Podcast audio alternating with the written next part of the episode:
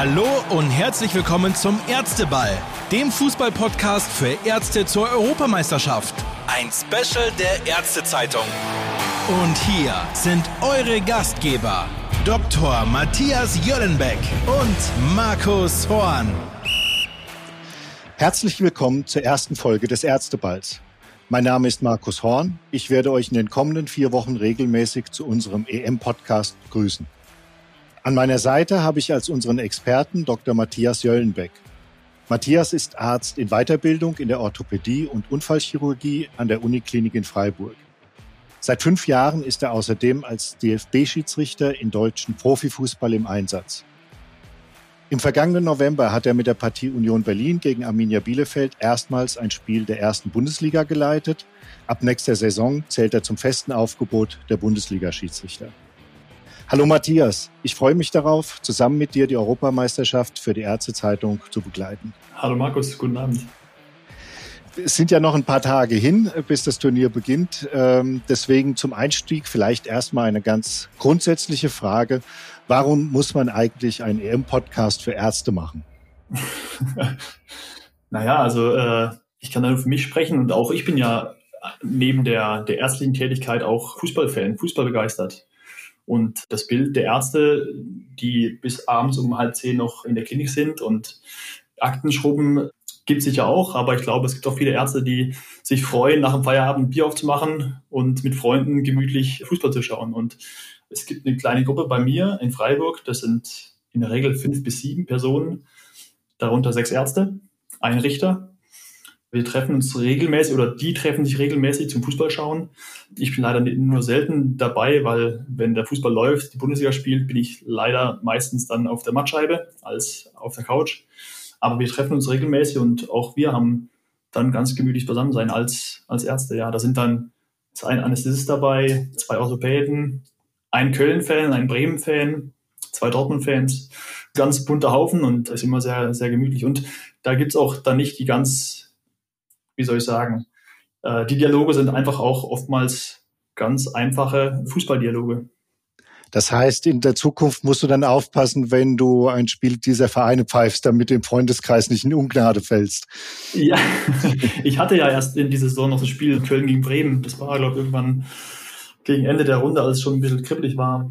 Ich habe erst im Nachhinein an die beiden gedacht, was ja gut ist für, für die Spielertum an sich, dass man so Sachen dann ausblendet. Aber im Nachhinein ist mir eingefallen, halt, Moment, ich habe an die beiden gar nicht gedacht und habe dann nochmal in unsere WhatsApp-Gruppe was geschrieben und dann kam vom einen ein lachendes äh, Smiley, vom anderen ein weinendes Smiley zurück. Also dann weißt du auch, wie das Spiel ausgegangen ist. Ja, und es war ja kein wirklich unbedeutendes Spiel. Also da war ja richtig Spannung drin. Ja, total. Also das sind, sind Sachen, die äh, man in der, im Vorhinein natürlich auch aufnimmt und wahrnimmt und auch ja, sich informiert und auch Sachen nachliest, aber die interessieren dich eigentlich während der 90 Minuten gar nicht. Das kannst du wirklich ausblenden. Ja. Passiert automatisch. Jetzt bist du ja bei der Europameisterschaft ausnahmsweise mal nicht Akteur, sondern in Anführungszeichen nur Zuschauer. Wie groß ist denn deine Vorfreude auf das Turnier?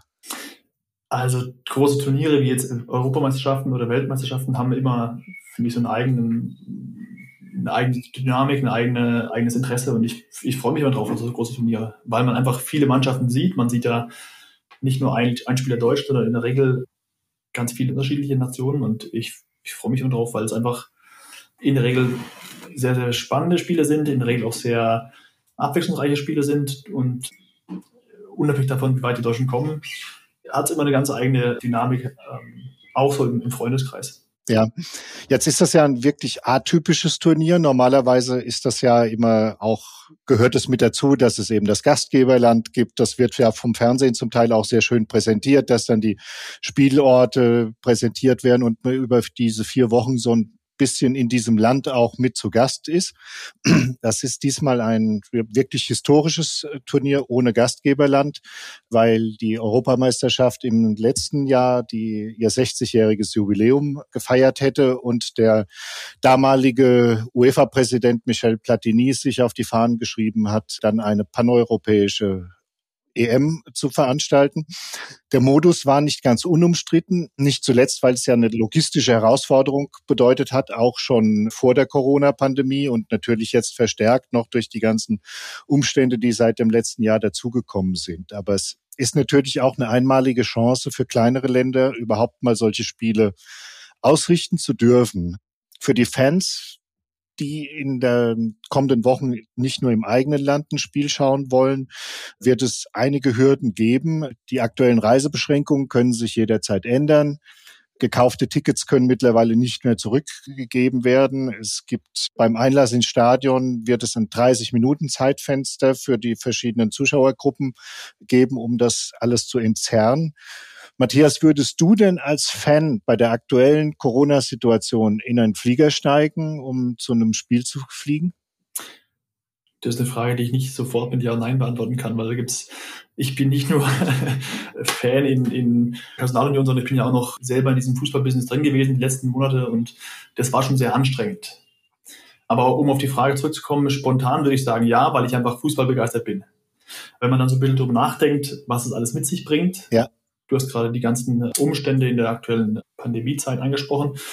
Dann sind es viele Sachen, die natürlich die Anreise und auch die Gegebenheiten vor Ort etwas erschweren. Und man verbindet ja mit so einer, so einer Europameisterschaft oder so einem großen Turnier immer eine Ausgelassenheit, auch eine große Freude am, am Spielort selber. Das ist ja nicht nur das reine Spiel, sondern auch der Spielort. Das ist das Aufnehmen von den, von den Fanlagern, von den fröhlichen Menschen, die da aufeinandertreffen, die da auch in der Stadt feiern ich kann mich dann immer nur an, an Berlin erinnern, ans Pokalfinale. Da, da bin ich ein paar Jahre lang als Zuschauer, als wirklich Fan hingefahren und ich fand es immer eigentlich total schön zu sehen, dass schon morgens um elf die verschiedenen Fanlager zu sehen waren und einfach eine wirklich ausgelassene, schöne Atmosphäre in Berlin war. Man hat wirklich ganz, ganz viele Fans gesehen, die da rumgelaufen sind, die da wirklich friedlich und, und, und fröhlich gefeiert haben.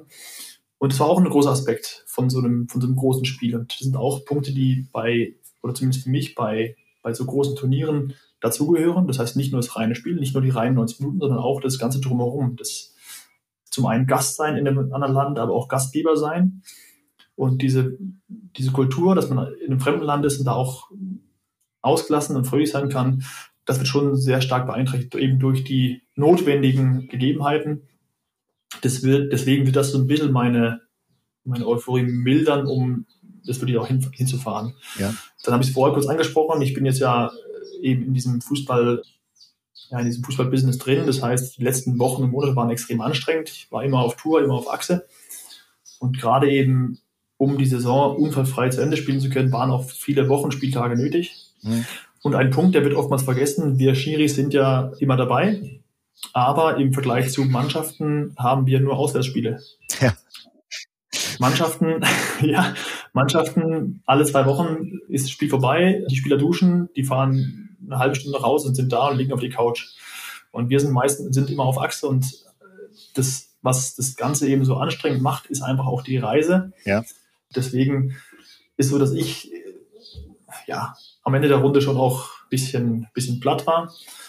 Und dritter Aspekt, ich bin ja auch Familienmensch und ich glaube, wenn ich meine Frau sagen würde, du, ähm, nach dem ich bin dann mal weg. Saison äh, 2021, ich verabschiede mich nur mal drei Wochen, weil ich die EM schauen möchte, will ich Probleme kriegen. Ja. Aber spontane Antwort war ja, würde ich gerne machen als Fußballfan, als Fußballbegeisterter, der ich bin, eben mit den Einschränkungen, die so die Zeit und diese meine persönlichen Hintergründe Ich könnte mir auch gut vorstellen, das, was du gerade angesprochen hast, dass das vielen die Entscheidung leichter macht, nicht zu reisen, weil nämlich genau dieser Punkt in einem Land zu sein und der eigenen Mannschaft nachzureisen von Stadt zu Stadt in dieser Form natürlich dieses Mal nicht stattfindet. Und weil du musst unter Umständen dann nach Baku und anschließend, weiß ich, nach Sevilla. Und das wird dann mit der Logistik sicherlich gerade im Moment sehr, sehr schwierig.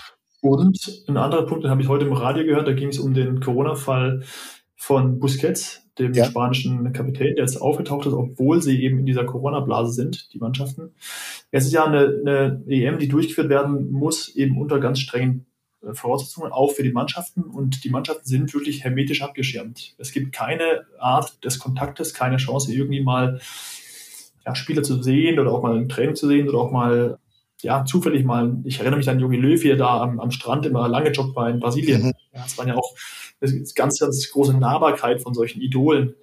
Und das fällt natürlich auch weg, was total schade ist, aber leider noch notwendig ist. Und das kommt dem, was du sagst, entgegen, dass das auch viele vielleicht so ein bisschen zum Zuhausebleiben bewegen wird. Ja, weil du gerade das angesprochen hast. Ich komme aus Offenbach und ich kann mich noch erinnern, bei der Fußball-WM 2006 war die brasilianische Nationalmannschaft zu einem Probetraining oder Showtraining, muss man sagen, im Stadion in Offenbach. Und das war unvorstellbar, was da los war an dem Tag. Also das Stadion war, man musste sich Tickets besorgen, einfach damit der Einlass kontrolliert werden konnte. Die wurden dann am Schluss für 50 Euro oder so dann äh, auf dem Schwarzmarkt gehandelt, damit die Leute zu diesem Probetraining kommen konnten. Und äh, das Stadion hat seinerzeit extra neuen Rasen bekommen und und und. Also das sind schon diese ganzen Umstände, ähm, die da wegfallen dieses Mal. Der DFB macht da ja auch, muss man ehrlicherweise sagen, normalerweise sehr, sehr viel. Da gibt's ja ein eigenes Fanmobil, das ist, glaube ich, so ein roter Doppelsteckerbus und dann sind mehrere Fanbetreuer vor Ort. Es gibt ein eigenes Fernsehen äh, für die Leute, die der Mannschaft hinterher reisen. Das sind eben alles Dinge, die aber schon per Austragungsmodus in diesem Jahr gar nicht möglich sind, weil einfach die Entfernungen viel zu weit sind zwischen den einzelnen Spielorten. Nichtsdestotrotz denke ich, dass wir da wirklich auf ein spannendes Turnier uns freuen können. Man muss ja fast sagen, dass gut ein Drittel der teilnehmenden Länder irgendwo zum Favoritenkreis zählen. Wir werden auf viele Mannschaften im Verlauf des Turniers sicherlich noch ausführlicher eingehen. Aber jetzt mal so, es sind noch ein paar Tage bis zum Eröffnungsspiel. Welche Teams sind denn deine Favoriten, Matthias? Ich habe mich ein bisschen mit dem Spielplan beschäftigt, jetzt auch in, in Hinblick auf diesen Podcast. Und je länger man den Spielplan studiert, desto mehr Favoriten kommen einem so in den Sinn. Also ja. man, ich habe dann angefangen zu zählen und dann waren es auf einmal, also Favoriten sind für mich wirklich Top-Favoriten. Und die, wo ich sage, ja, die, das ist, die Wahrscheinlichkeit ist sehr hoch, dass, dass die zumindest mal Halbfinale spielen je länger ich das dann ganz durchgegangen bin, desto mehr dachte ich, oh, das, das, da komme ich beim Halbfinale nicht hin. Also da, ich, ich denke zum Beispiel an, an Italien, die immer dabei sind, immer eine Turniermannschaft sind, die auch das letzten Turnier gut gespielt haben. Dann haben wir gleich, oh, glaube ich, auch am, am ersten Gruppenspieltag England gegen Kroatien zwei Mannschaften, die auch weit kommen können. Holland immer dabei. Gut, Deutschland ist eine Turniermannschaft, das sagen wir immer, da reden wir uns auch ein bisschen stark immer.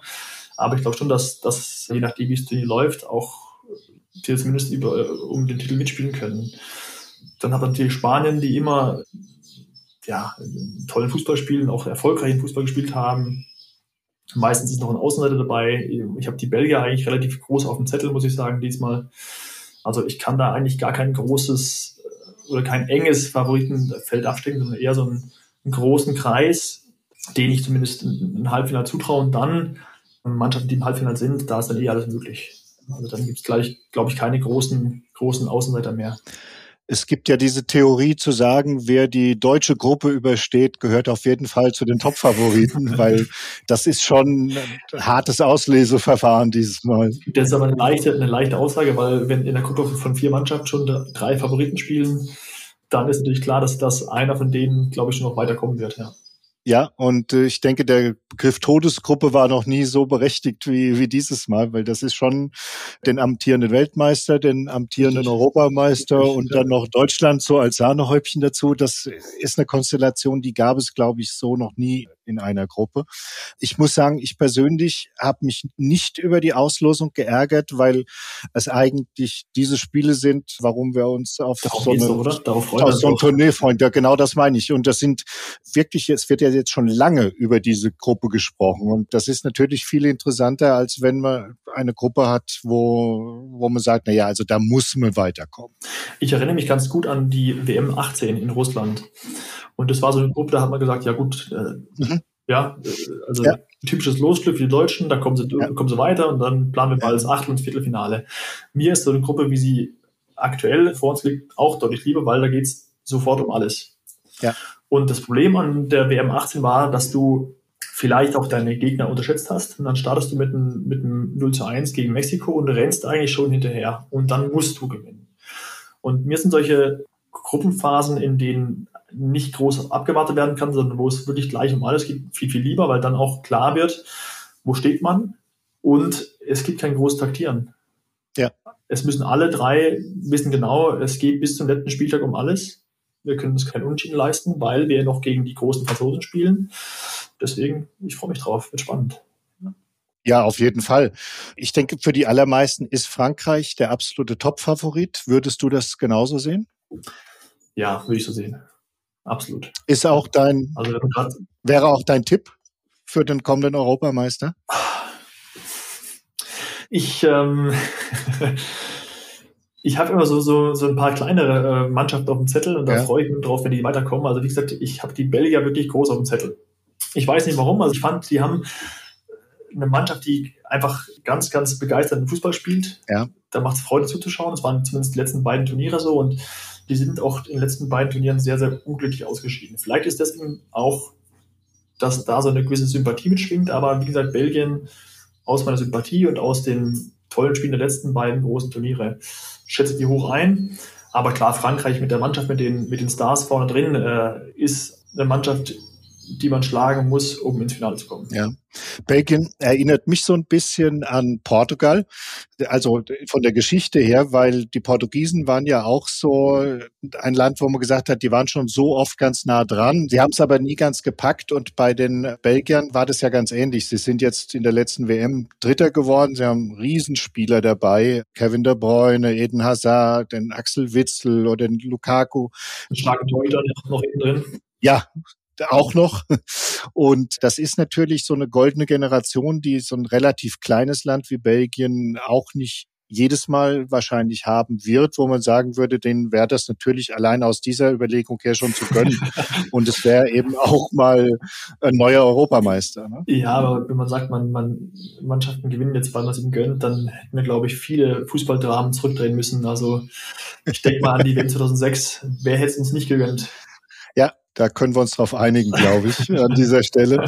Aber nein, das ist wirklich spannend. Ich habe das ähnlich wie du gemacht, dass ich mal so mir eine kleine Liste aufgeschrieben habe, wen sehe ich denn so wirklich im engeren Kreis und dann auf einmal gedacht habe, Moment, da ist keine Niederlande dabei noch, da fehlt noch Italien mhm. und die Italiener haben ja, glaube ich, genau wie die Deutschen, das sind so die zwei Mannschaften, wo man sagt, das sind die Turniermannschaften und die können auch durchaus nicht den, immer den besten oder attraktivsten Fußball anbieten. Am Ende kommen sie doch ins Halbfinale und kein Mensch weiß warum. Ja, oder oftmals auch ins Endspiel. So, so ist es, ja, genau. Wenn ich so an die WM 82, 86 denke, da war Deutschland sicherlich nicht das Land, das den brillantesten Fußball gezeigt hat. Kann ich nicht beantworten, weil ich da noch nicht geboren war. Ja, das, äh, dann muss ich da mal aus dem Nähkästchen plaudern. Ich müsste mal meinen Vater fragen, ob er noch so eine alte VHS-Kassette hat irgendwo. Die du dann mal gegens Licht halten kannst, um sie zu schauen.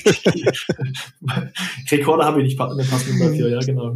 Deswegen, schauen, und nein, aber das kann ich durchaus sagen. Ich glaube, das war auch so die Zeit, wo der Begriff Rumpelfußball geboren wurde, wirklich. Und für Italien oder generell? Ja, für beide, auch für Deutschland. Trotzdem war dann äh, halt wirklich einmal war das Endspiel ja sogar Italien gegen Deutschland. Mhm. Und deswegen. Das war 82, oder? Das war 82, ja. Und ich habe eine ganz interessante Sendung von der Deutschen Welle kürzlich durch Zufall gesehen, wo eine englische Journalistin Argumente aufgezählt hat, warum Deutschland Europameister wird. Und die hat eben unter anderem gesagt, es ist nun mal Deutschland und Portugal und Frankreich haben mehr Angst vor Deutschland als umgekehrt Deutschland vor Portugal und Frankreich. Wie gesagt, war die Meinung einer englischen Journalistin, aber das äh, beschreibt, glaube ich, auch so ein bisschen den Mythos, den diese Turniermannschaft Deutschland mhm. umgibt.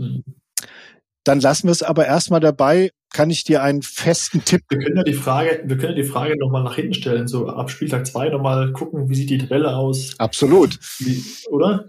Weil ich finde, ich habe jetzt, äh, vielleicht lag es auch an, an der Corona-Phase, dass man so manche Länderspiele auch nicht ganz so intensiv verfolgt hat. Also mir geht es so, dass wenn die deutsche Mannschaft nicht gut spielt, dann hat man irgendwie auch nicht Lust, so über die anderen Spiele nachzuschauen, weil meistens kommen ja die Spiele nach Berichterstattung eben nach den Länderspielen der Deutschen und wenn die Deutschen einfach die erste Halbzeit scheiße spielen, auf gut Deutsch, ja.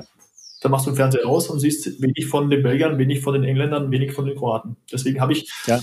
wenig, muss ich wirklich sagen, wenig von den anderen Teams gesehen und bin mal gespannt, wie die so drauf sind. Deswegen lass uns doch den Tipp verschieben auf Folge zwei oder drei. Einigen wir uns drauf, zumal es mir ja. ähnlich ginge. Ich schaue wirklich viel Fußball, aber ich hatte das eben auch durch diesen dicht gedrängten Kalender, der, äh, das Phänomen, dass ich die Länderspielpausen zum Teil dann wirklich auch mal genutzt habe, um zu sagen, jetzt lässt er einfach mal vier, fünf Tage den Fußball weg, dann macht es hinterher auch wieder mehr Spaß. Und wir sind jetzt dann umso motivierter, uns die EM anzuschauen. Aber du wolltest mir eben noch einen Tipp abstrotzen, gell? Ich bleib bei Belgien. Du bleibst bei Belgien? Dann mach die Spiele, glaube ich, gegen Russland das erste Spiel, oder? Und dann, weiß ich nicht, dann lassen wir das danach nochmal sprechen. Gut, aber dann mache ich jetzt auch nicht den Fehler, Frankreich zu nehmen, sondern ich sage dann, Portugal wird den Titel verteidigen. Kommt das aus deiner, wie soll ich sagen, persönlichen Beziehung oder? Unbedingt, ja.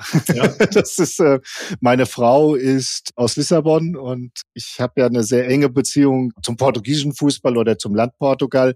Ich mache auch seit einem Jahr einen Podcast in portugiesischer Sprache über die Bundesliga, die wir jeden Montag aufnehmen und der sich da relativ großer Beliebtheit inzwischen erfreut. Insofern habe ich da natürlich auch immer zwei Herzen in der Brust beziehungsweise zwei Eisen im Feuer, was dann auch manchmal ganz gut ist. Das ist jetzt eine ganz interessant, weil das mich auf eine Frage bringt, die ich dir eigentlich schon lange stellen wollte, aber es noch nicht geschafft hat. Jetzt ist ja Spieltag zwei, oder? Portugal gegen Deutschland. Ja. Geht ihr dann in getrennte Zimmer zum Fußball schauen? Nein, wir haben wirklich den großen Vorteil, dass meine Frau Deutschland genauso mag wie ich Portugal. Oh. Insofern ist, äh, ist tatsächlich so und wir sind eigentlich immer froh. Okay, ein Zimmer und wer hat welches Trikot an? Meine Frau hat lustigerweise nur ein Trikot von der deutschen Nationalmannschaft. Die hat gar keins von Portugal. Hast du ihr geschenkt wahrscheinlich, gell? Ja, aber sie trägt es auch. und welches trägst du? Ich habe jetzt aktuell im Schrank dieses wunderschöne schwarze Ausweichtrikot von Deutschland. Ah, okay, okay. Das heißt deutsche Trikot und. und das wird zum Einsatz kommen, weil das ist wirklich, ich finde, die deutsche Nationalmannschaft hat generell in aller Regel sehr schöne Trikots, aber dieses Schwarze ist eine echte Perle. Und da weiß ich, da werde ich auch von einigen Freunden, gerade in Portugal, drum beneidet, um dieses wunderschöne Trikot der deutschen Nationalmannschaft. Aber unabhängig davon, ich denke, dass die Portugiesen durchaus nicht unbedingt der Top-Favorit sind, aber wenn man schaut, wer da spielt und was die Jungs in dieser Saison zum Teil alles gerissen haben, du hast einen französischen Meister dabei, du hast englische Meister dabei, also du hast verschiedene nationale Champions, die Jungs sind schon spanischer Meister João Felix. Also da ist schon sehr, sehr viel an internationaler Erfahrung auch mit dabei. Ich bin vollkommen bei dir, dass die Wahrscheinlichkeit, dass einer dieser Mannschaften, die wir jetzt genannt haben, Europameister tatsächlich wird, die liegt wahrscheinlich bei 10 oder 15 Prozent. Aber ich denke, du bist mit gutem Beispiel vorangegangen, dann werden wir beide nicht sagen, Frankreich wird Europameister. Und was sagst du jetzt, um dich auch genauso Ich sag Portugal. Du Portugal, wirklich? Ich sag Portugal verteidigt den Titel. Oh, dann lass uns doch eigentlich das U21-Spiel von gestern Abend nehmen und das würde ich sofort unterschreiben, das Ergebnis. ja, gegen dann Belgien gegen Portugal, oder? nee, Deutschland gegen Portugal war ja gestern Abend das U21. Nein, nein, ich meine jetzt in der, ja, selbstverständlich, aber in der ähm, Finale meinst du? Unser, genau. unser fiktives Finale, Belgien gegen Portugal? Genau. Du, äh, es ist ja mein, mein Tipp und der Tipp ist ja nicht mit so großen Sympathien verbunden wie bei dir. Wenn es ein schönes Finale wird, dann darf auch Portugal gewinnen. Sehr gerne. Ja. Schickst mir einen Rotwein vorbei und dann ist gut. Weil, die, weil du die U21 gerade angesprochen hast, das war ja gestern auf jeden Fall schon mal ein sehr schöner Appetit haben auf die Europameisterschaft. Ich glaube, wenn vom Niveau her die Spiele so werden wie das, was wir da gestern zwischen Deutschland und Portugal im Endspiel zu sehen bekommen haben, dann wäre schon viel gewonnen. Total, es war ein total spannendes Spiel. Also die haben, fand ich, einen sehr sauberen, sehr schönen Fußball gespielt. Auch was ja für uns als oder für mich als, als Schiedsrichter immer äh, interessant ist, ist auch, wie verhalten sich Spieler auch gegenüber dem Gegner, aber auch gegenüber dem, dem Schiedsrichter. Es war, fand ich, ein relativ faires Miteinander für die Bedeutung des Spiels. Ja. Äh, ich habe es total gerne angeschaut und auch bis zum Schluss. Äh, und was mir auch aufgefallen ist gestern beim Schauen, es war kein reines wie soll ich sagen, Geisterspiel. Das heißt, es waren wieder Zuschauer im Stadion und es war schon noch wohltuend, mal wieder Emotionen auf den Rängen auch zu sehen und auch mitzuerleben, zu hören. Weil wenn man manche Spiele der Bundesliga letzten Saison waren schon auch sehr langatmig. Es war sicher kein so guter, nicht immer so guter Fußball wie gestern Abend.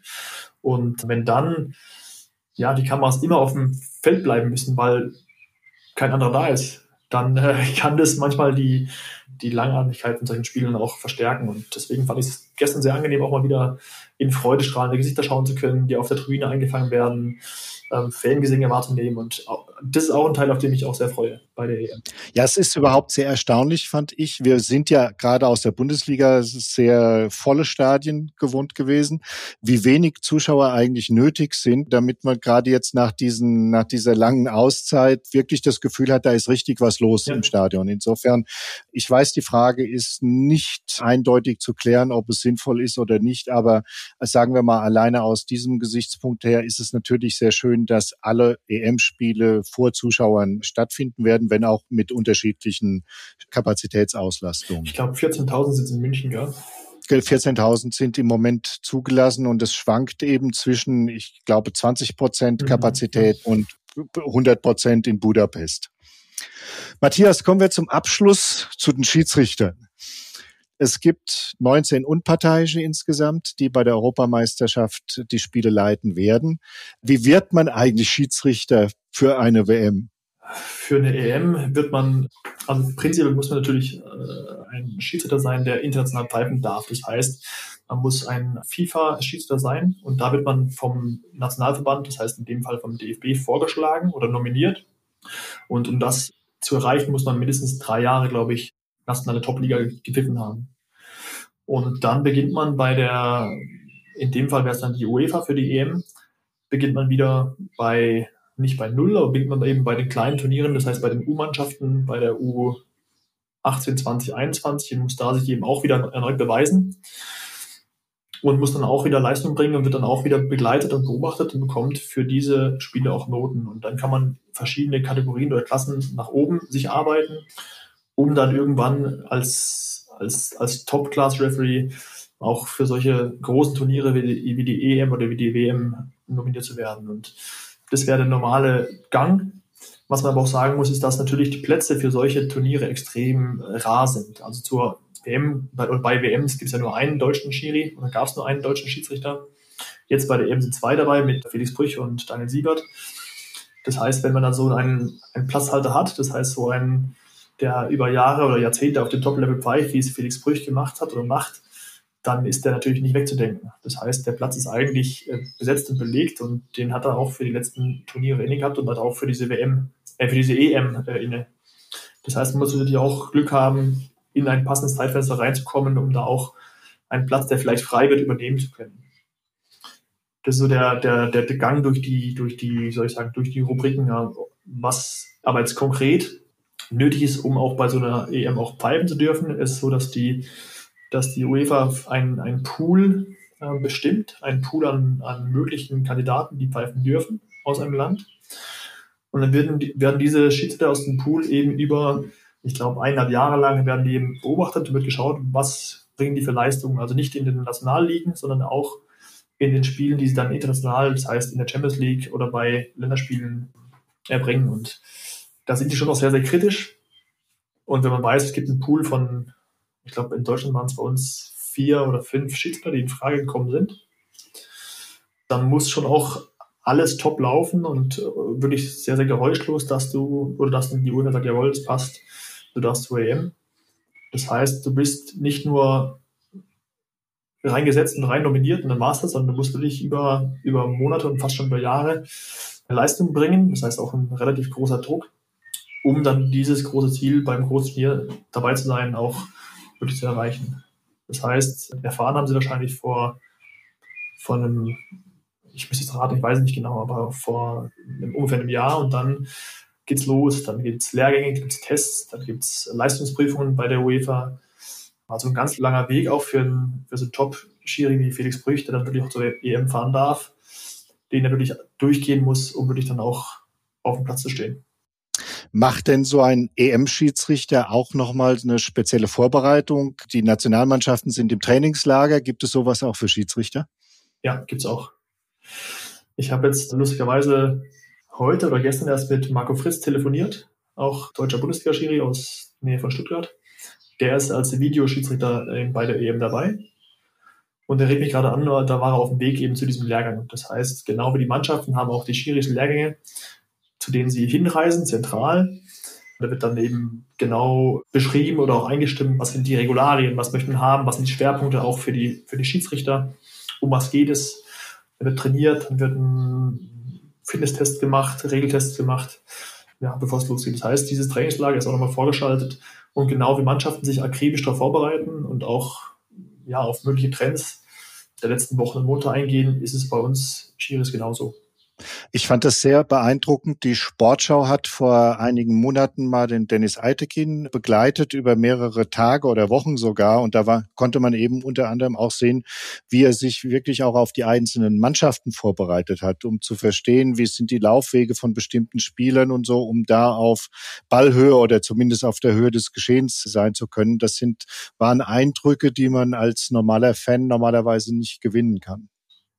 Ja, aber ich meine, mittlerweile sind ja die Mannschaften auf so einem hohen, auf so einer hohen Ebene auch professionell, dass sie sich vorbereiten, dass sie auf alle Eventualitäten vorbereitet sind durch Trainer, durch, durch Coaches, durch Berater.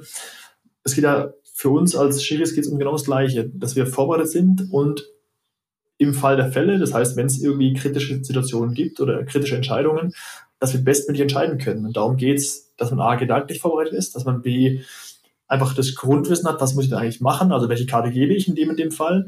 sehe, dass man versucht, sich körperlich in Position zu bringen, aus der man ja bestmöglich entscheiden kann. Ich sage immer, äh, man muss so ein bisschen ins, ins Fahrwerk schauen können. Also wenn es zum Beispiel in den Strafraum geht äh, und die laufen nebeneinander her, dann muss ich gucken, dass ich hinten dran bin, also wirklich die, die bestmögliche Sicht habe. Das heißt wirklich ins Schauen, was macht das Fahrgestellte bei einem Spieler, also wo orientieren sie sich mit den Füßen hin und da muss ich eben gucken, dass ich zentral hinten dran stehe und nicht schräg von der Seite drauf schaue. Alles die Punkte, die, die man auch einfach im Laufe der Jahre lernt und auch sich aneignet, aber die man auch konkret jetzt, wie du sagtest, in Spielsituationen versucht zu erreichen, um dann wirklich die beste Entscheidung zu treffen. Konkret vorbereiten tut man sich natürlich auch auf Spieler und auf, auf Mannschaften. Man kann sich mittlerweile über solche Scouting-Portale einloggen und kann dann zum Beispiel schauen, wie spielt Borussia Mönchengladbach seine Eckbälle zum Beispiel. Spielen die die auf dem kurzen Pfosten oder spielen die auf dem langen Pfosten? Was machen die Spieler? Es gibt ja mittlerweile auch einen Trend, kurzes als Beispiel dafür, dass es einen Zielspieler gibt, das heißt der, der dann den Ball bekommt, und einen Spieler, der quasi dafür da ist, diesen Zielspieler frei zu blocken. Ja, das heißt, es gibt ganz klare Vorgaben von Mannschaften, einer blockt den Gegenspieler von diesem Zielspieler weg und der Ball kommt dann zum Zielspieler, der dann frei ist. Das heißt für mich als Schiedsrichter, ich muss noch vorbereitet sein, nicht nur zu gucken, wo geht der Ball hin, sondern auch zu gucken, was passiert, zum Beispiel zwei Meter vor dem Zielspieler. Gibt es da einen Blocken zum Beispiel? Das sind auch Aufgabenverteilungen, die wir im Team absprechen, wer schaut wohin, die man einfach auf diesem hohen Niveau treffen muss, um dann nicht von solchen Sachen übertölpelt zu werden, sondern einfach, um auch da vorbereitet zu sein. Und genauso geht es von, von Kleinigkeiten bis zu großen Sachen. Und klar, das muss man machen, sonst passiert es ganz, ganz schnell und da war das ein Tor und du weißt nicht, was war da eigentlich genau los. Das sind spannende Einblicke, die du uns hier gibst. Da freue ich mich jetzt schon drauf, dass wir in den folgenden Episoden noch mehr davon zu hören bekommen. Matthias, du hattest das Stichwort kritische Entscheidungen gerade selbst schon gesagt. Wir werden sicherlich über die ein oder andere Schiedsrichterentscheidung in den kommenden Wochen sprechen. Noch rollt der Ball nicht bei der EM. Deswegen meine Frage, gibt es denn irgendeine denkwürdige Entscheidung bei einem der früheren großen Turnieren, die dir spontan einfällt, über die du uns hier ein bisschen was sagen kannst? Also mir fällt da äh, ähm relativ spontan eine Szene ein, die ich noch ein bisschen lange mitgeschleppt habe ähm, in den letzten Jahren. Und zwar war es auch bei der WM 2006, die WM im eigenen Land bei uns. Ich glaube, jeder, der da mit auf der Straße war, kann sich noch ganz gut an, an viele Spiele erinnern. Und gerade weil du es ansprichst, eine Szene, die mich wirklich bewegt hat auch, das war die Szene im damaligen Viertelfinale Australien gegen Italien. Das war ein Spiel am Betzenberg, glaube ich. Und es lief die, die 94. Minute, Spielstand 0 zu 0. Und Italien, wir hatten es vorher angesprochen, hat eigentlich bis dahin keine gute WM gespielt. Die hatten eigentlich, ja, die hatten eigentlich viel Glück und haben sich mit Hängen und Würgen durch die Gruppenphase geschleppt und hatten selbst in den Finalspielen auch nicht wirklich, die waren nicht die, die bessere Mannschaft und auch in diesem Spiel nicht. Australien als, als krasser Außenseiter hat wirklich eine furiose WM gespielt, hatten, haben auch durch ihre wirklich fröhlichen und auslassenden Fans wirklich auch tolle Eindrücke hinterlassen und dann spielen die beiden Mannschaften gegeneinander Und Australien hat quasi Italien am Rand einer, ja, nicht Niederlage, aber am Rande der, der Verlängerung zumindest. 93. Minute, nochmal ein langer Ball raus auf Grosso, den wir alle in leider, toller Fußballer, aber leider in schlechter Erinnerung haben. Und Grosso legt den Ball vorbei am ersten Spieler, geht in den Strafraum, legt den Ball am zweiten Spieler vorbei, der rutscht vor ihm durch und Grosso fällt über den Körper. Also eigentlich kein, er wird nicht, ja, wird nicht umgegrätscht, aber er fällt über den am, liegenden, am Boden liegenden Spieler und es gibt dann Elfmeter. Und Italien gewinnt eben, das war dann, als der Elfmeter ausgeführt wurde, war es dann, glaube ich, Minute 95 und Italien gewinnt dieses Spiel mit 1 zu 0. Und das war für mich ganz, eine ganz denkwürdige Entscheidung, weil ich eigentlich, ja, ähm, ich war damals 19 Jahre alt, war gerade erst mal drei Jahre Schiedsrichter. Das heißt, ich habe, glaube ich, Landesliga gepfiffen, also gerade so in meinen Anfangsschuhen der, der Schiedsrichterei. Und ich habe das nicht wirklich verstehen können, wie man da in so einem Spiel äh, Elfmeter pfeifen kann oder in so einer, in so einer Szene, die wirklich nicht, nicht klar war und für mich nicht klar war.